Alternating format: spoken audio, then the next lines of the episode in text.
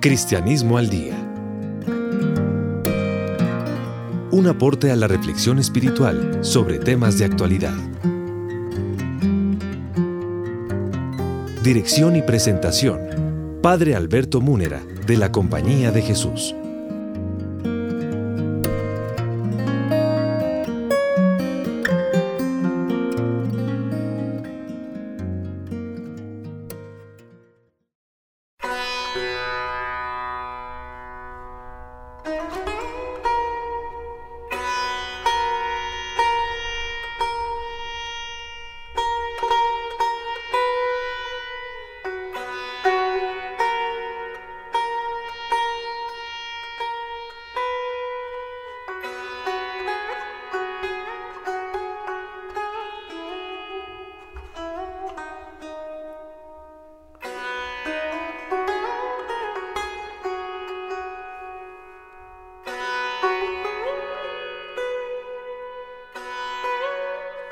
Amables oyentes, una vez más, reciban el cordial saludo de quien les habla, el Padre Alberto Múnera de la Compañía de Jesús, Facultad de Teología de la Universidad Javeriana, en compañía del Padre Alberto Parra, también jesuita y profesor de Teología en la Universidad Javeriana, venimos comentando el libro de mi autoría, Apuntes de Teología para No Teólogos, publicado el año pasado en la Universidad Javeriana. Eh, según la metodología que presenta el libro, estamos en el capítulo primero que tiene tres temas, Dios como Padre, Dios como Hijo, Dios como Espíritu Santo, y nos encontramos en el tema de teología sobre Jesucristo o Cristología, que es el segundo tema de esta trilogía. Y en esta trilogía, como la hemos dicho, seguimos pasos. Ya el segundo paso nos lo titulamos Dios es Padre porque Jesús es Dios Hijo. Estamos tratando de identificar que en Dios hay la realidad, existe la realidad de ser Padre que engendra y ser Hijo que es engendrado. Eso significan las palabras que utiliza la teología y estamos recorriendo los textos del Nuevo Testamento en que se nos presenta a Jesús como Hijo. Él mismo se presenta así. Y si Jesús se presenta como Dios Hijo, quiere decir que Dios Padre es su contraparte, su correlativo. Veíamos antes también en el programa anterior que en los textos del Nuevo Testamento aparece que Jesús no solamente es el Hijo de Dios Padre, sino que es la palabra de Dios Padre o es el verbo, la palabra eterna de Dios pronunciada eternamente. El, Jesús es el verbo, el logos de Dios Padre. Y pasamos a otro texto del Nuevo Testamento en que aparece que Jesús es presentado como la sabiduría de Dios Padre. ¿Qué significa esto? Significa que Jesús es todo lo que Dios Padre puede saber y conocer sobre sí mismo. Pablo llama a Jesús sabiduría de Dios, significa que Dios sabe, en Dios sucede el fenómeno de saber, de conocer, entonces Dios se conoce y le resulta un conocimiento de sí mismo. Dios se sabe y le resulta un saber, una sabiduría de sí mismo. Dios entonces es Dios que se conoce y Dios conocido, Dios que se sabe y Dios sabido o Dios sabiduría. La sabiduría de Dios es todo lo que Él sabe de sí mismo, el conocimiento de Dios es todo lo que Él conoce de sí mismo. Pero hay otro texto muy famoso de San Pablo en el Nuevo Testamento en que dice lo siguiente, hablando de Jesús, él es imagen de Dios invisible, primogénito de toda la creación, porque en Él fueron creadas todas las cosas, en los cielos y en la tierra, las visibles y las invisibles. Todo fue creado por Él y para Él. Él existe con anterioridad a todo y todo tiene en Él su consistencia. Él es también la cabeza del cuerpo de la iglesia, Él es el principio el primogénito de entre los muertos, para que sea Él el primero en todo. Pues Dios, Dios Padre, ¿se entiende?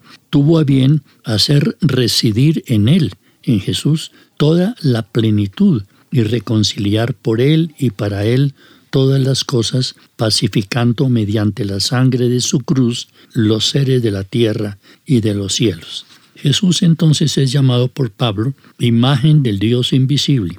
Significa que Dios Padre origina una réplica de sí mismo y así tenemos a Dios original, Dios Padre, y Dios réplica, Dios Hijo. Dios Padre es Dios modelo y Dios Hijo es Dios imagen.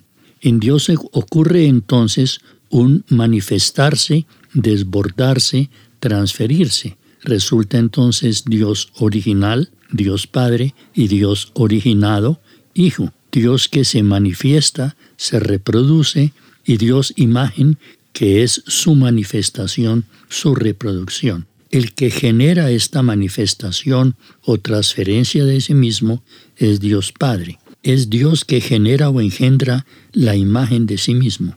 Por eso el Hijo es Dios, imagen del Padre, es Dios manifestado. Jesús es Dios, imagen humanada. En Jesús reside toda la plenitud de Dios Padre, es decir, toda la divinidad, la misma divinidad de Dios Padre. Con otras palabras, eh, San Pablo también habla de que Jesús sea el resplandor, la impronta de Dios Padre.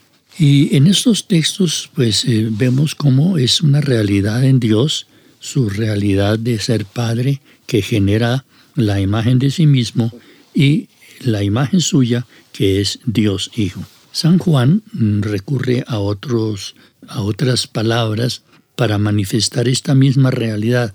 Por ejemplo, San, eh, San Juan dice que Jesús es camino, es verdad y es vida, que el Padre está en él, que es enviado del Padre, que posee todo lo que el Padre le ha entregado. Esos textos los encontramos en el Evangelio de Juan 14, 6. Dice San Juan en ese texto, el que me ha visto a mí, hablando Jesús a sus discípulos, el que me ha visto a mí ha visto al Padre. ¿Cómo dices, muéstranos al Padre? ¿No crees que yo estoy en el Padre y el Padre está en mí? Porque el Hijo es idéntico al Padre porque precisamente es el Padre comunicado, entregado, expresado, salido. El que ve la expresión o comunicación, la palabra, la salida del Padre, lógicamente ve al Padre que se comunica, se entrega, se expresa. Y más adelante el mismo Juan en el Evangelio dice, salí del Padre y he venido al mundo, ahora dejo al mundo y voy al Padre. Esta es la vida eterna, que te conozcan a ti, el único Dios verdadero, se refiere al Padre, y al que tú has enviado, Jesucristo, porque las palabras que tú me diste se las he transmitido a ellos, y ellos las han aceptado y han reconocido en verdad que vengo de tu parte y han creído que tú me has enviado. Y termina, con, termina una frase, podemos terminar pues con una frase que es de Mateo 10:40, que dice, quien a ustedes acoge, a mí me acoge, y quien me acoge a mí, acoge a aquel que me ha enviado, es decir, al Padre.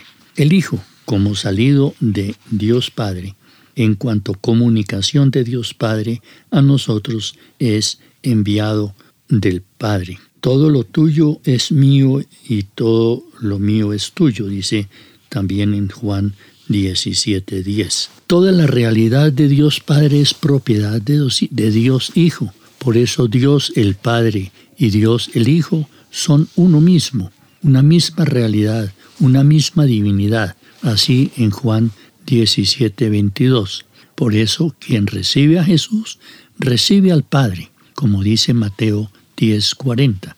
Solo hay una realidad que no es común a los dos. El Padre no es el Hijo y el Hijo no es el Padre, porque no es lo mismo ser Padre que ser Hijo. Eso mismo se afirma en el Evangelio de Mateo. Dice eh, San Mateo en un hermoso texto de 11:25, Yo te alabo, Padre, Señor del cielo y de la tierra, porque has ocultado estas cosas a sabios e inteligentes y se las has revelado a gente sencilla. Sí, Padre, pues tal ha sido tu decisión. Mi Padre me ha entregado todo y nadie conoce al Hijo sino el Padre, ni al Padre lo conoce nadie sino el Hijo y aquel a quien el Hijo se lo quiera revelar. Concluimos con una pregunta que respondemos brevemente y es, según todo lo anterior, ¿es posible decir que Jesús es un sujeto diferente a Dios? Por supuesto que no. Para nosotros Dios es primordialmente Dios Hijo humanado, Jesucristo, por quien y en quien conocemos y recibimos a Dios Padre. Con esto terminamos el segundo paso que nos llevó a considerar, considerar textos del Nuevo Testamento para acentuar el hecho de que en Dios ocurre la realidad de ser Dios Padre y ser Dios Hijo, Dios Palabra, Dios entrega de sí mismo, que es después se hizo humano y es Jesucristo.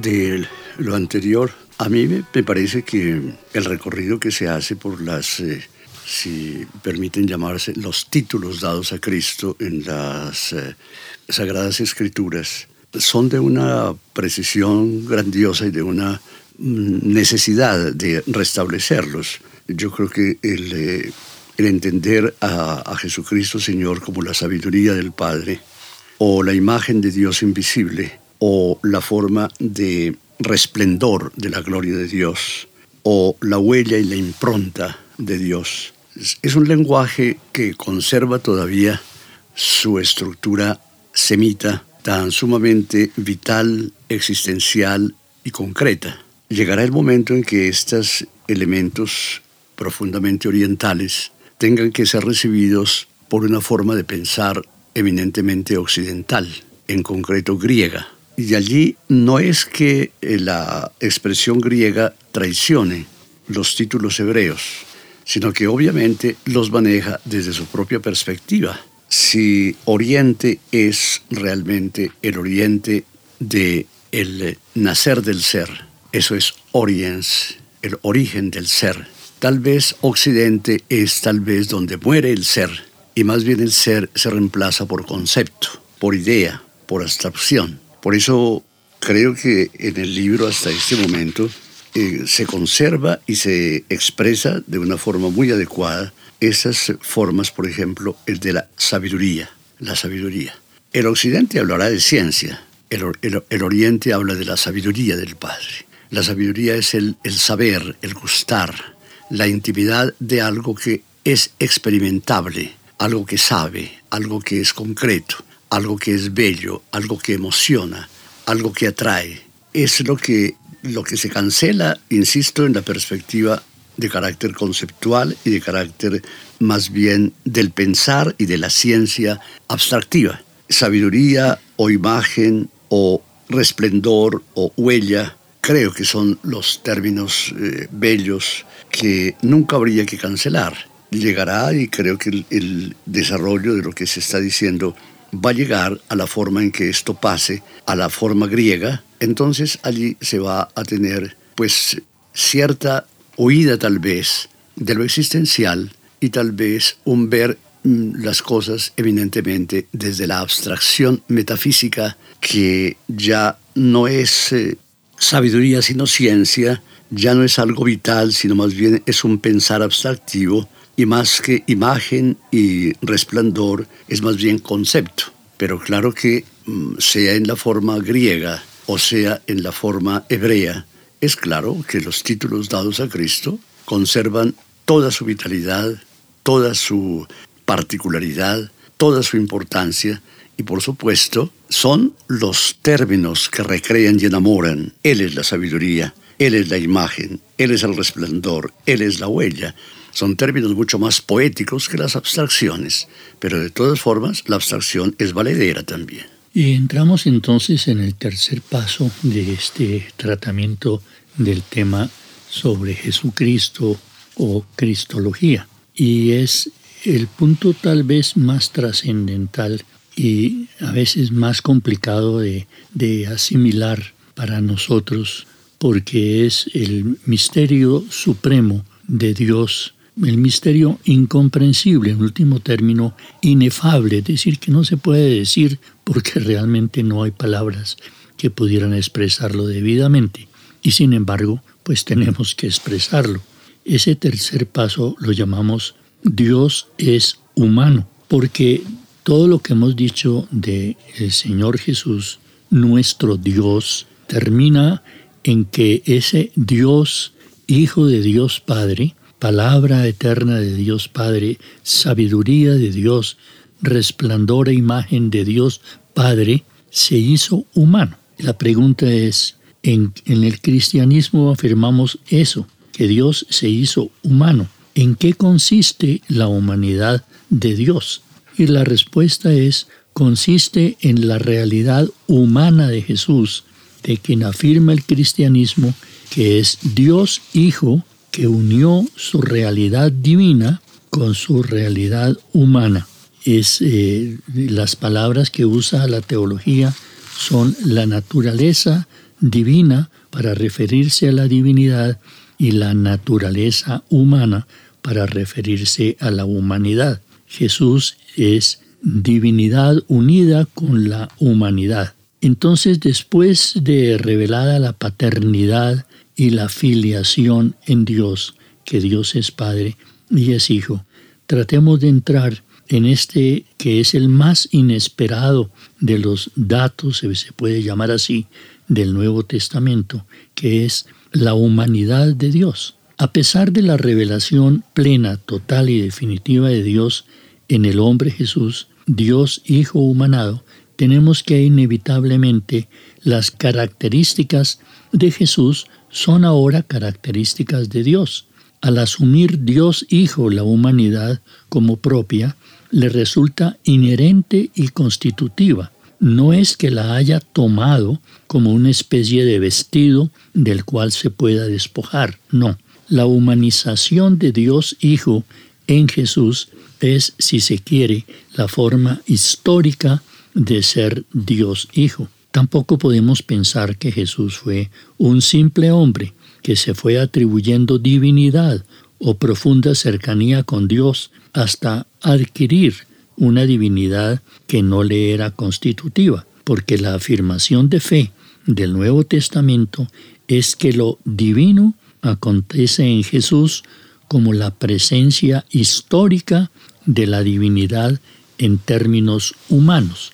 Así pues, lo más maravilloso que puede haber acontecido en la historia de la humanidad es una revelación humana de Dios, una revelación factual en el hecho, en el factum en latín, que es Jesús de Nazaret, no una revelación verbal en sonidos fonéticos o palabras. Esta realidad es Dios Hijo humanado en el personaje histórico Jesús de Nazaret. Recordemos la tesis del padre Ranner respecto a la única posible forma de revelación humana de Dios. Tiene que ser por una palabra dirigida por Dios a nosotros en la historia. Jesús es Dios palabra que se hizo carne, se hizo sujeto humano. Es Dios Hijo humanado en el personaje histórico Jesús de Nazaret. Él es la revelación humana de Dios a los seres humanos.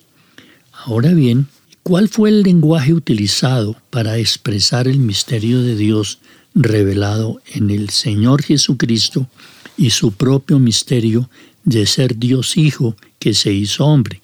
La Iglesia en los primeros siglos del cristianismo desarrolló un lenguaje necesario para precisar cómo se deberían entender estas dos sublimes realidades. Dios como Trinidad de personas distintas y la encarnación de Dios en el hombre Jesús. Desafortunadamente los, las palabras que la iglesia comenzó a usar, como explica el padre Parra, pues eh, pasaron a ser exposiciones eh, occidentales en términos griegos de realidades semíticas, eh, hebreas, que no tiene un pensamiento, el semitismo, el, el mundo hebreo, no tiene un pensamiento de tipo conceptual, sino de tipo vital, existencial. Hay un pasaje del Concilio Vaticano II el que al decir lo que en ese momento eh, se está diciendo de los dos lenguajes oriental y occidental, quisiera yo tenerlo en cuenta. Esa intervención del concilio dice, lo digo de memoria, desde el comienzo de la historia, la Iglesia aprendió a predicar el mensaje evangélico en forma cada vez más griega porque era la cultura del momento. Y tal vez el primer interlocutor de la Iglesia es claro que es el, el pensar griego. Eso es lo que tiene delante. Tanto que el helenismo, es decir, la forma griega, había llegado ya profundamente a la cultura hebrea. Y es posible pensar hoy si Jesucristo nuestro Señor conoció el griego. Es una pregunta que vale la pena porque eh, ciertamente, en, sobre todo en, la región en que él practica su, su ministerio, que es en, en Galilea, ahí hay asentamientos eh, griegos y realmente el, la, el, helenismo griego ha calado profundamente en muchas eh, formas de, de, pensar y en muchas formas de expresar y en muchas formas de construir y en muchas formas de hacer comercio. Entonces aquí lo que estamos es realmente no enfrentados, sino diciendo aquí hay dos culturas desde el inicio del cristianismo, la forma hebrea en la cual nació y la forma griega en la cual necesariamente tiene que expresarse, porque fue el mundo griego el primer interlocutor de la iglesia. Pero el concilio dice, esa relación que hubo entre mundo griego y mundo hebreo, esa relación hay que conservarla con relación a todas las demás culturas, para que precisamente el Evangelio pueda ser declarado no en la forma, dijéramos, un tanto esclerótica de únicamente el mundo griego, sino en la, forma amplia en que le entienden otras culturas y otros pensares. Y sin embargo, pues nosotros nos tenemos que atener a la manera de expresión, eh, digamos, helenizada eh, en griego que hizo la iglesia en sus primeros siglos. Fueron dos concilios, el concilio de Nicea en el año 325 que fue completado en el primer concilio de Constantinopla en el 381. Es lo que llamamos el credo niceno-constantinopolitano que se recita completo o sintetizado los domingos en la Eucaristía. Y yo quiero, para iniciar nuestra reflexión sobre la humanidad de Dios, releerlo porque es sumamente importante detectar ese lenguaje. Decimos en el texto completo, creo en un solo Dios, Padre Todopoderoso, Creador del cielo y de la tierra, de todo lo visible y lo invisible. Creo en un solo Señor, Jesucristo, Hijo único de Dios, nacido del Padre antes de todos los siglos, Dios de Dios, luz de luz, Dios verdadero de Dios verdadero, engendrado, no creado, ya tienen que hacer especificaciones porque hubo quienes pensaron que Jesús era como hijo, era creado del Padre. No, Él es engendrado por el Padre, pero no creado. Y comienzan las expresiones de la misma naturaleza del Padre, por quien todo fue hecho, que por nosotros los hombres y por nuestra salvación bajo del cielo y por obra del Espíritu Santo se encarnó de María la Virgen y se hizo hombre. Después sigue que padeció, que murió en, la cruz, que resucitó, etc. Y después concluye eh, con la afirmación de nuestra fe en el Espíritu Santo, Señor y dador de vida, que procede del Padre y del Hijo, que con el Padre y el Hijo recibe una misma adoración y gloria, que habló por los profetas, y después creo en la Iglesia que es una santa, católica y apostólica, confieso que hay un solo bautismo para el perdón de los pecados, espero la resurrección de los muertos y la vida del mundo futuro. Ese es el credo. Pero aquí vienen las, las expresiones naturaleza, la naturaleza divina, que es lo que llamamos la divinidad. Después la palabra también se usa la esencia divina. Y por otro lado aparece la palabra persona, que para referirse a la persona del Padre, la persona del Hijo y la persona del Espíritu Santo, que en griego es hipóstasis, que significa una identidad específica. Es eh, distinta, irrepetible e intransferible, es distinta, irrepetible e intransferible el ser Padre, el ser Hijo y el ser Espíritu Santo o amor. Y por eso en la Trinidad Santa decimos que en Dios hay una única naturaleza o sustancia o esencia que es la divinidad, pero que esa divinidad sucede en tres identidades o personas distintas, irrepetibles e intransferibles, que son el ser Padre, el ser Hijo y el ser Espíritu Santo o amor sustantivo de Dios. Al hablar de la encarnación de la segunda persona de esta Trinidad Santa, que es Dios Hijo, tenemos que Jesús es un personaje que tiene dos esencias o naturalezas, la divina y la humana, pero no es persona humana y sin embargo posee una humanidad perfecta y completa y total, que es lo que afirma la definición del dogma de Calcedonia. Sobre esto hablaremos en el próximo programa.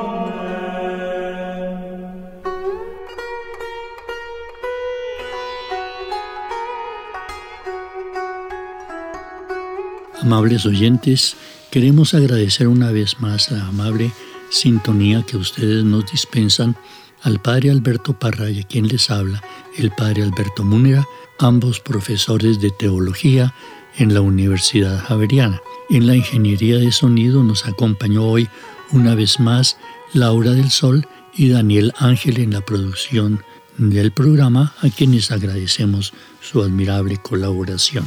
El introducirnos en el misterio de la encarnación de Dios Hijo, es decir, en el personaje Señor Jesucristo, nuestro Dios humano, pues tenemos que acudir a estos lenguajes de la iglesia, pero que tienen una profundidad inmensa y expresan a su manera el misterio inefable de Dios nuestro Señor. Los esperamos pues en nuestro próximo programa de Cristianismo al Día.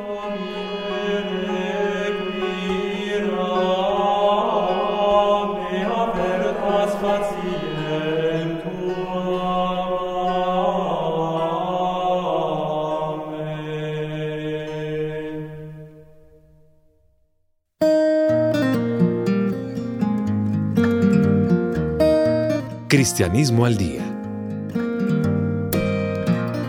Un aporte a la reflexión espiritual sobre temas de actualidad. Dirección y presentación. Padre Alberto Múnera, de la Compañía de Jesús.